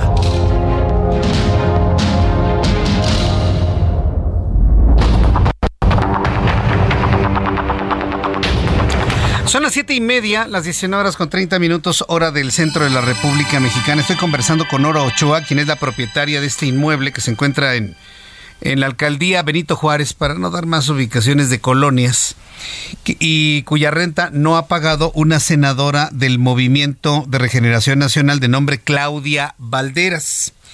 Eh, Nora, eh, Nora Ochoa, que está en la línea telefónica, estaba revisando precisamente la cuenta de, de Facebook de Claudia Valderas y ella presenta un recibo con un pago realizado el 25 de enero de 2023 a las 9 de la noche con 23 minutos. ¿Esto es real o no es real? ¿Es un depósito a la renta o, qué es esto? Es un eh? depósito que hace a la compañía que administra la fianza, que corresponde al mes de septiembre. Ella lo paga el 23, que se ve reflejado el 24 de enero. dice que 25, pero bueno. Pero es la renta de septiembre. del mes de septiembre del 2022, así es. Ajá. Entonces diga, sigue con el atraso de octubre, noviembre, diciembre y enero. Son las rentas que debe ya en este momento. Hay, hay una, hay declaraciones de Ricardo Monreal, quien dice que va a hablar con la senadora que usa marcas de lujo y que no pagó la renta de este inmueble. Dice que necesita que la ayudemos. Dice, luego de que se diera a conocer, Ricardo Monreal, perteneciente al mismo partido político, Dice que es una jovencita que necesita que la ayuden. Dice, yo la quiero a Claudia. Es una jovencita que necesita que la ayudemos, que la orientemos. Y yo creo que es una jovencita valiosa que solo hace falta que hablemos con ella.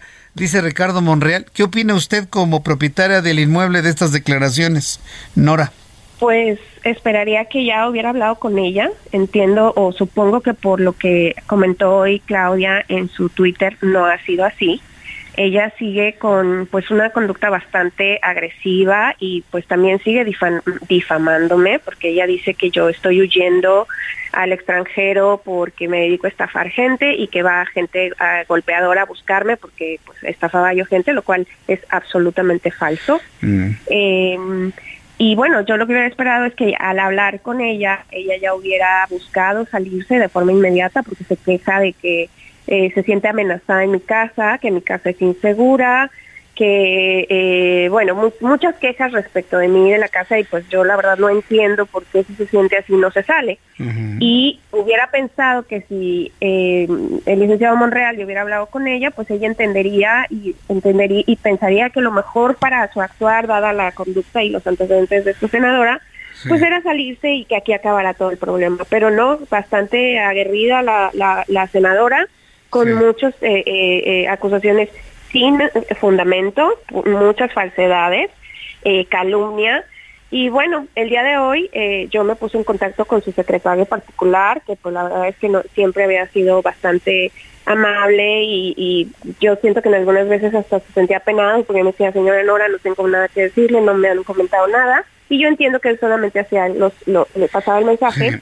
Y hoy le escribí para decirle hay alguna noticia y me dice que no. Entonces yo en, en, en a forma de seguir haciendo presión por medios, porque pues no, hay otra forma, le dije que pues tal vez ella quería, después de todo lo que ha sucedido y que se lo estuve diciendo por meses de que no quería llegar a esto y que por favor se saliera, pues quería que fuera yo con, eh, con, con cámaras de televisión a, a, entrevistarla y esperar que saliera alguien, porque entiendo que vive su mamá y algunos otros miembros de su familia, a entrevistarlos porque pues todos están ocupando la casa ilegalmente eh, al ya estar el contrato vencido y moroso, ¿no? Sin pagar.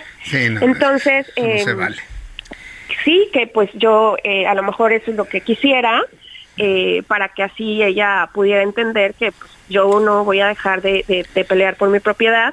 Y ella responde diciendo que pues que pagó, que no debe nada, lo cual es absolutamente falso. Eh, responde que yo estoy huyendo al extranjero. Eh, sí, vivo en el extranjero, pero producto de mi trabajo y, tampoco tengo que darle explicaciones. Eh, y no importa yo dónde esté, es mi propiedad, tengo la legal posesión, título de propiedad y demás.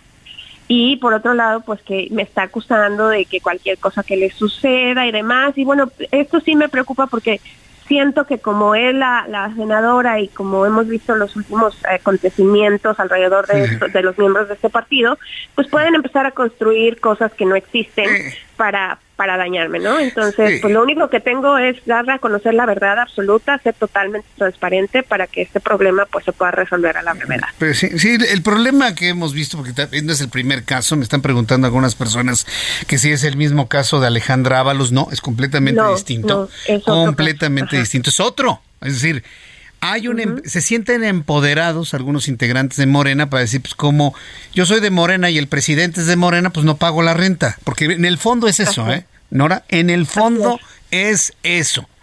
Ahora bien yo le quiero preguntar qué es más valioso para usted que le paguen las rentas atrasadas o que le desaloje de inmediato ya la casa que se desaloje, es que se desaloje de inmediato. De hecho, en, en enero, después del primer tweet, se pone en contacto conmigo y me dice que, que quiere hacer un acuerdo, lo cual eh, decimos, bueno, dale. Ella decía que se saliera el 28 de febrero, yo decía que se saliera el 31 de enero. El abogado habla conmigo y me dice, mira, lo importante es que se salga, o sea, que te desocupe la propiedad, dale chance, pero pues tiene que presentar el acuerdo ante el juzgado para que se judicialice ante la demanda y con eso estamos protegidos y tal. Entonces yo le digo, bueno, dale, está bien, acepto eh, eh, esa propuesta. No lo firma, no lo presenta y el lunes 23, 23 de enero, no recuerdo la fecha, eh, llega con otra contrapropuesta en donde quiere que se le condone un mes de, renta y quiere que se tome a cuenta el depósito, lo cual yo estaba resistente porque eh, pues también hubieron, hubo muchas quejas eh, respecto de, ella como vecina, eh, de, cómo está, o sea, muchos escándalos, me hicieron llegar videos de, que llegaba la policía porque habían peleas dentro de la casa, entonces yo estaba con mucha preocupación sobre el estado de la casa, pero el abogado me decía, pues mira, de lo perdido lo encontrado, entonces digo, bueno, dale, está bien, lo, lo tomamos, pero que lo presente ante el juzgado. Tampoco lo presentó, sea, más bien es como que se estaba burlando porque eh, eh, aceptamos el acuerdo, yo hago llegarle por correo electrónico que sí, que lo aceptamos, que por favor le dé para adelante y lo presente y con esto terminamos cualquier conflicto, no lo presenta y regresa con una amenaza. Regresa con una amenaza a, a mí, al abogado y a la empresa que si decimos cualquier cosa en contra de ella, pues va, nos va a demandar y que se va a encargar de decir que yo me dedico a estafar gente y que me y que iban este, personas armadas a buscarla pero como se identificaba con senadora la dejaban en paz. Entonces yo aquí aquí me, me resultan varias varias preguntas. ¿Por qué si te sientes tan insegura eh, y va gente armada a tu casa a buscar a la dueña porque sigues en esa casa? Si la casa está peligrosa porque está muy mal construida con materiales denominados tabla roja, como dice en su, en su comunicado, ¿por qué sigues en la casa? Es eh, mentira. Si se siente, si se siente amenazada, porque sí. sigues en la casa. Y lo peor es que Bien. está invitando a la gente a que hablen sobre, sobre que yo soy una estafadora y yo con absoluta y plena seguridad sí. quiero invitar que haya una persona que lo diga, sí. porque no es así. Sí. Me dedico a la integridad, al cumplimiento, leyes de, de cumplimiento, y eso no puede sí, ser. Nos queda claro. Los que somos dueños sabemos perfectamente bien que un inquilino que no paga despotrica contra el dueño y hasta lo demandan. Eso a mí me queda completamente claro.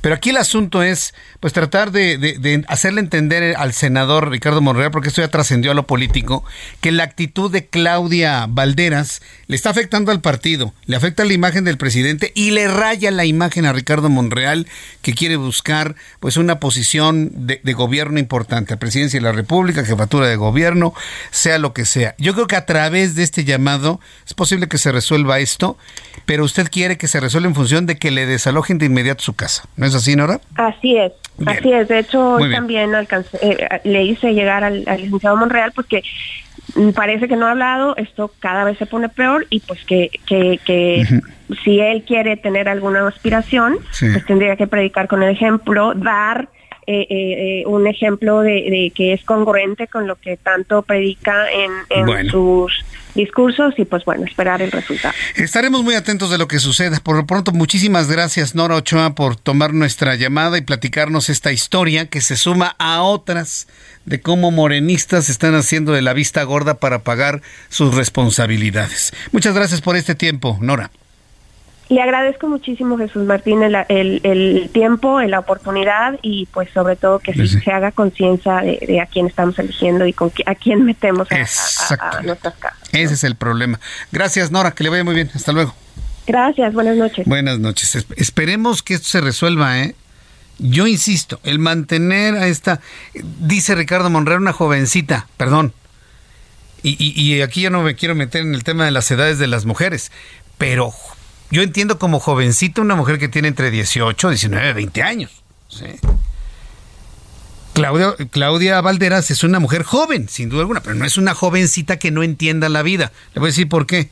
Porque para ser senador de la República, mínimo se debe tener 28 años. Entonces ella no puede tener menos de 28 años para considerarla una jovencita inexperta, de ninguna manera. ¿eh? Estas actitudes de los integrantes de Morena, estas actitudes de los integrantes de Morena, le afectan al presidente, le afectan a Morena y en este caso Claudia, su actitud le afecta a su gran amigo Ricardo Monreal.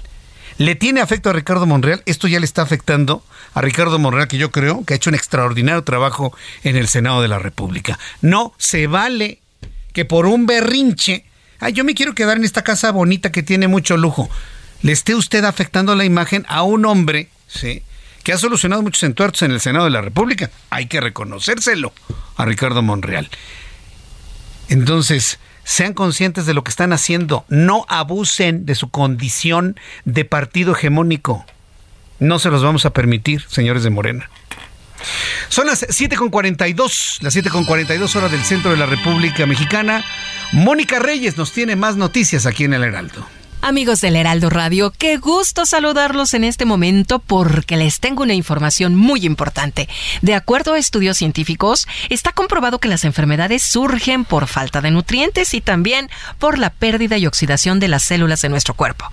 Para recuperar nuestra salud, es necesario regenerar nuestras células dañadas. ¿Y qué creen? Hoy les tengo una excelente noticia. Les presento un tratamiento elaborado a base de células madre, el cual tiene excelentes resultados para para mantenernos saludables. Pero la experta para platicarnos es Arisbeth Chávez, representante de Tratamientos Politécnico. Y la tengo aquí enfrente de mí en cabina. ¿Cómo estás, Ari? Qué gusto saludarte. Como siempre, un placer venir a este programa.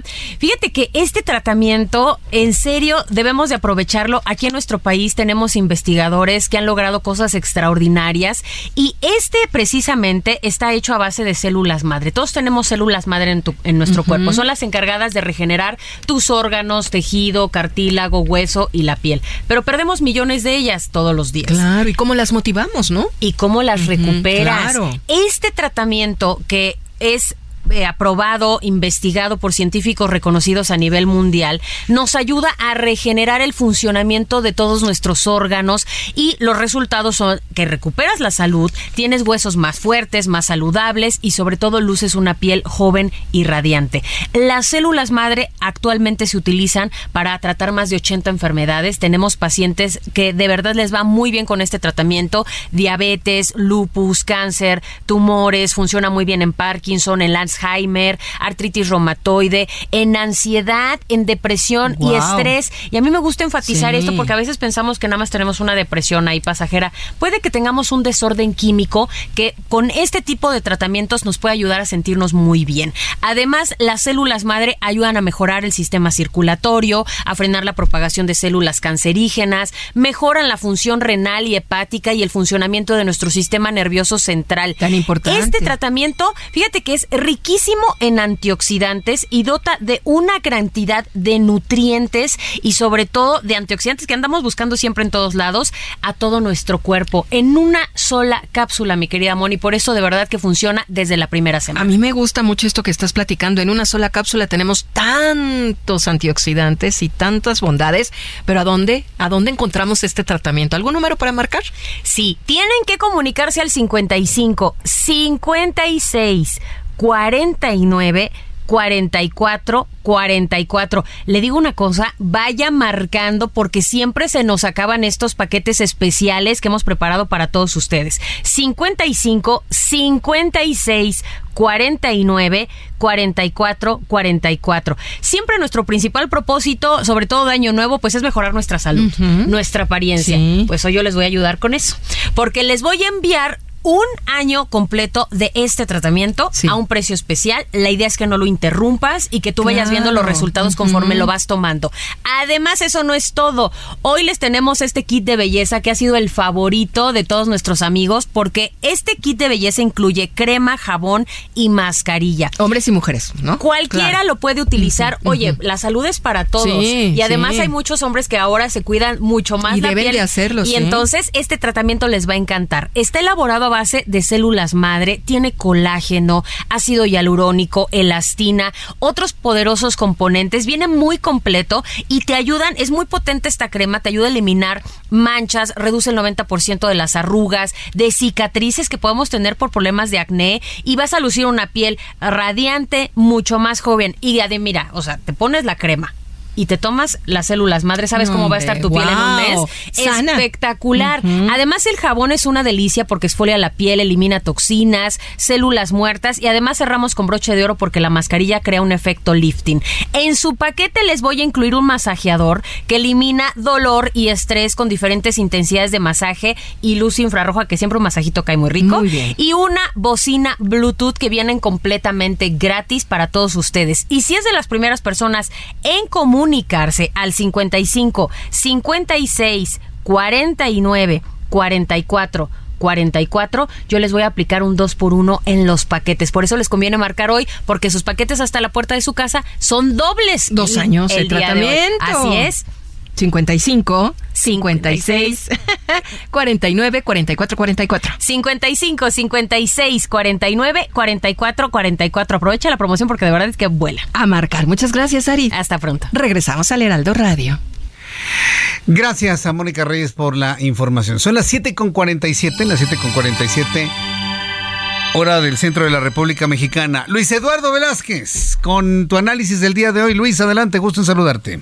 Buenas noches, estimado Jesús Martín, y un saludo a ti y a tu auditorio. Hoy inició el periodo ordinario de sesiones de la segunda legislatura del Congreso de la Ciudad de México. Si bien están a la mitad de la legislatura, debido al anticipado de los tiempos electorales, este será el periodo más productivo de los legisladores capitalinos. Es por ello que hay una agenda cargada con temas relevantes para resolver antes del 30 de abril. Y para el segundo periodo ordinario de este año, se prevé que varios de los 66 diputados locales pidan licencia o se concentren más en las actividades electorales. Ahora, lo que está en la agenda del Poder Legislativo, en primer lugar, es resolver la presidencia de la Junta de Coordinación Política, dado que está abierto un proceso penal contra el titular Cristian von Se espera que para más tardar el 14 de febrero se tenga una resolución sobre su licencia en el cargo. Mientras tanto, está como interino el panista Federico Doric. En la agenda del periodo ordinario están pendientes las iniciativas de Claudia Sheinbaum para castigar a quien roba el mobiliario urbano y la ampliación de las consultas del Programa General de Ordenamiento Territorial y el Plan de Desarrollo Urbano. Además, se debe dictaminar la iniciativa ciudadana que busca prohibir las corridas de toros en la Ciudad de México y uno de los temas sustanciales que está en la agenda de varios grupos parlamentarios para este periodo es el de la ley que reglamente los gobiernos de coalición. Y estará presente también lo que concierne al metro y no se descartan sorpresas al respecto. Y un tema que ya generó consenso es el de la ley Malena, que busca proteger proteger a las mujeres ante estos ataques con ácido de los cuales muchas han sido víctimas. Asimismo, Jesús Martín, los diputados deben ratificar algunos magistrados y deben reorganizar el funcionamiento de las comisiones ordinarias debido a cambios en los grupos parlamentarios que estaremos comentando próximamente para explicar las alianzas en el legislativo. Un abrazo, estimado Jesús Martín. Muchas gracias, Luis Eduardo Velázquez, director del diario Semanario Capital, Ciudad de México. Hoy es miércoles y aquí está en el estudio el ingeniero Carlos Álvarez Flores, presidente de México Comunicación y Ambiente. Ingeniero, qué gusto saludarlo. ¿Cómo está? Muy buenas noches, qué gusto estar aquí nuevamente. Rápido, porque no hay mucho tiempo. A ver, coméntenos. Cinco mil, seis mil habitantes de la comunidad de Aldama en el municipio de Irapuato, hace dos años con y medio, fueron ignorados por lo que se llama el procedimiento de evaluación de impacto ambiental para la instalación de un relleno sanitario. O sea, se les olvidó a la empresa y a la autoridad que se llama Secretaría de Medio Ambiente y Ordenamiento Territorial del Estado de Guanajuato, que dirige Marisa Ortiz Mantilla y que el gobernador es Diego Sinué Rodríguez Vallejo, se les olvidó hacer la consulta pública. Todas las obras realizadas en este país obligadamente deben consultar a los vecinos, a los que están enfrente de donde vas a poner lo que sea, lo que, la obra que sea. Entonces, aquí se les olvidó. Ya cuando los eh, vecinos supieron que había una autorización para un relleno y no habían sido consultados, bueno, pues se movieron, se movilizaron, buscaron un buen abogado, que lo conozco, Francisco Javier Camarena Juárez, y entonces empezó eh, eh, el, juicio y metieron un amparo. Afortunadamente, en este caso, fíjate, es la misma juez, es una mujer que es la juez novena de distrito en el estado de Guanajuato. Se llama Carla María Macías Lovera, que fue la que sacó un amparo contra el tema del ejército y la Guardia Nacional. No sé si lo recuerdas. Ella se hizo famosa por eso. Entonces, este es un tema de derechos humanos. Y por supuesto que ese fue el principio que alegaban los vecinos. Pero después en el proceso, cuando en el mismo proceso de amparo, empiezan a solicitar todas las autorizaciones. ¿Y qué crees? Que se les olvidó, nadie vio ni el gobierno del estado ni el propio municipio en su ordenamiento territorial un corredor biológico, o sea, un área de conservación a donde no puede haber ninguna obra y menos un relleno sanitario. Y sin embargo le dieron las autorizaciones a esta empresa promotora ambiental, SABDCB, es una empresa poderosa, y yo estoy extrañado porque yo digo, bueno, una empresa tan grande y tan poderosa haciendo estas cosas, bueno, entonces, ¿qué pasó? Que en todo el transcurso aportaron pruebas y ¿qué crees que acaba de decir la jueza en el amparo? Amparo concedido a los seis mil habitantes ah, de... Pues se detiene primero por ignorar, ¿cómo es posible, dice, dice, la juez, cómo es posible que nadie de todas las autoridades se haya dado cuenta que ahí hay un corredor biológico? Ay, nadie, se dio cuenta. nadie, lo vio, nadie lo Los árboles, quién sabe, se metieron, nada, Nada. Y entonces es absurdo, ¿no? O sea, la corrupción ve hasta dónde llega y por supuesto la consulta y la discriminación. Fíjate bien lo que estoy diciendo. Eso es una discriminación. Los mexicanos, entiendo, somos iguales y tenemos los mismos derechos, aunque no somos muy iguales. Todos, ¿verdad? Pero en este caso, hay una discriminación evidente de un gobierno que puede ser de cualquier color. ¿eh? en este caso son panistas, pero no es privativo del PAN. Me recuerda a Fidel Velázquez. o sea, no es.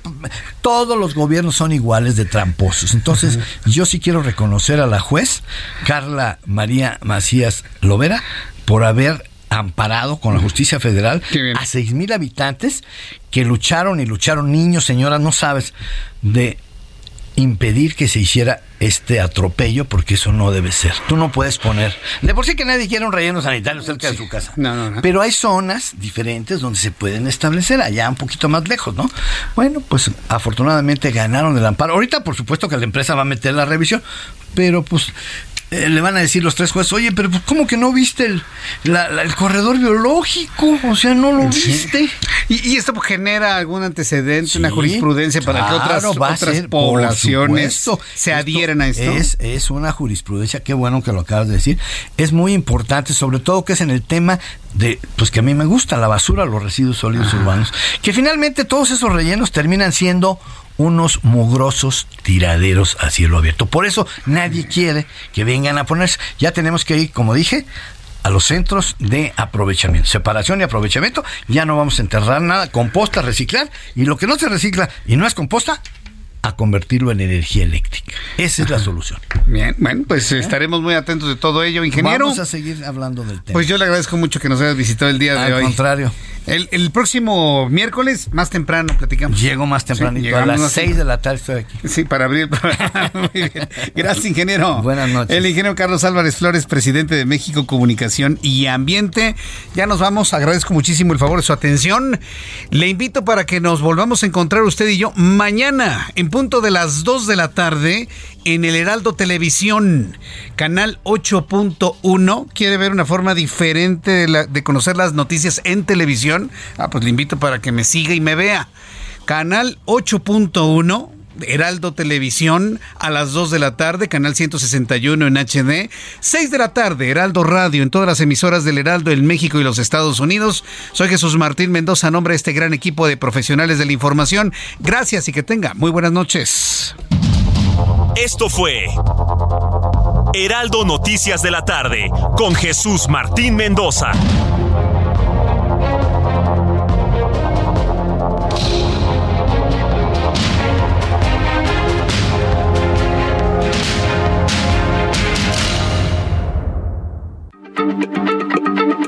Heraldo Radio, la H se lee, se comparte, se ve y ahora también se escucha.